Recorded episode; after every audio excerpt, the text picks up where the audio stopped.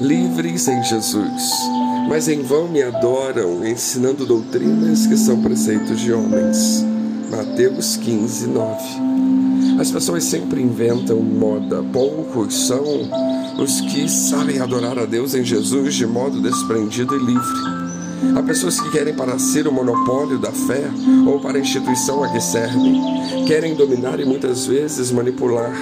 Outros precisam de práticas e de regras para viver, caso contrário, se afastam de Deus. Alguns dogmas talvez são até necessários para que a pessoa se sinta presa a Deus ou próxima a Ele. Uma multidão de gente deixa essa coisa de intimidade com Deus para os sacerdotes. Quantas e quantas doutrinas existem por aí como preceitos de homens que na verdade são totalmente inúteis. Tanta loucura e estultícia nos púlpitos por aí afora, sem contar as heresias, algumas escancaradas e outras dissimuladas, que se acumulam de tempos em tempos em lugares variados.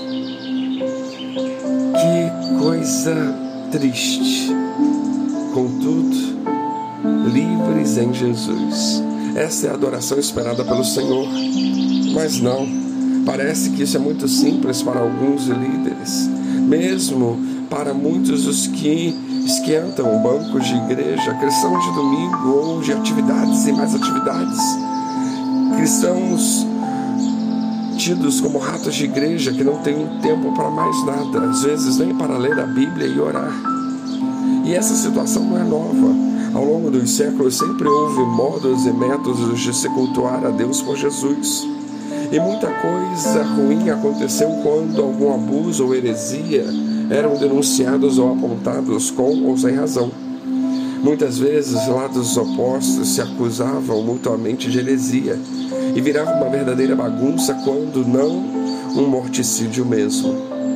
Na Inglaterra, por exemplo, na época do rei Henrique VIII, houve três igrejas de viés cristão distintas e antagônicas entre si: a católica, a recém-nascida da reforma luterana e a igreja que o próprio rei inglês instituiu em seus domínios, decretada pelo uso da força com base na sua realeza e conveniência.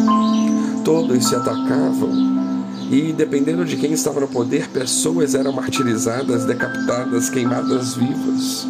E a coisa era muito séria, porque a religião ainda não havia sido destacada da política. Era tudo uma coisa só e era impensável dissociar uma da outra. Na vida atual, na modernidade, podemos dizer que é muito jovem, no sentido de que o Estado é laico e a religião e a política são tratadas separadamente de forma distintas, ainda que dentro das instituições religiosas a política ainda exista, nociva e com bastante expressão. Mas ainda assim, existem várias teocracias por aí. Teocracias abusivas e com toda a carga de barbaridades e exageros que lhes são peculiares e que muito, talvez até nos enojam, enjoam.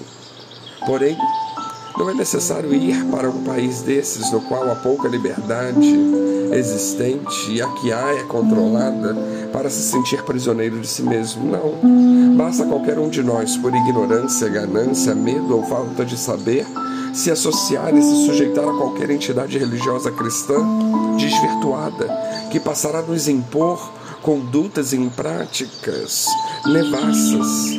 usando o nome de Deus sem qualquer escrúpulo ou pudor.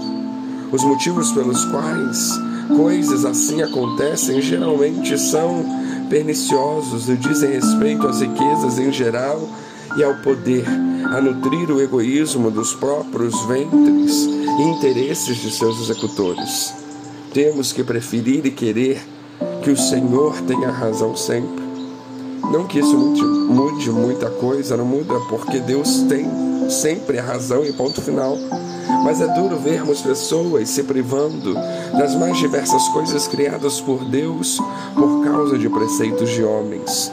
É triste ver pessoas deixando-se ser dominadas por verdadeiros estelionatários da fé ou virtuosos de plantão quando poderiam estar na liberdade que Jesus nos chama, que Jesus nos dá e espera e quer que vivamos.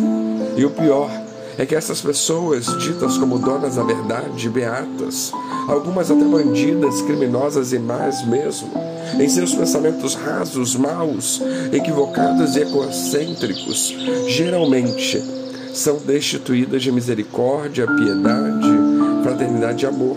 Jesus espera o oposto disso em nós, ou seja, Ele quer, nos quer puros e íntegros, adorando não em vão, à toa, mas em verdade, e nos quer apartados de preceitos inúteis de homens, visto que a única doutrina que tem validade é aquela que encontramos na Bíblia Sagrada e que fala aos nossos corações pelo Espírito Santo de Deus. Bom, cada um tem a sua vida, as suas escolhas, os seus problemas, e cada um dará conta em relação a como se postará diante de Deus Pai em Jesus, vivendo o engano ou vivendo em Jesus. Que venhamos a escolher viver livres em Jesus. Que Deus nos abençoe.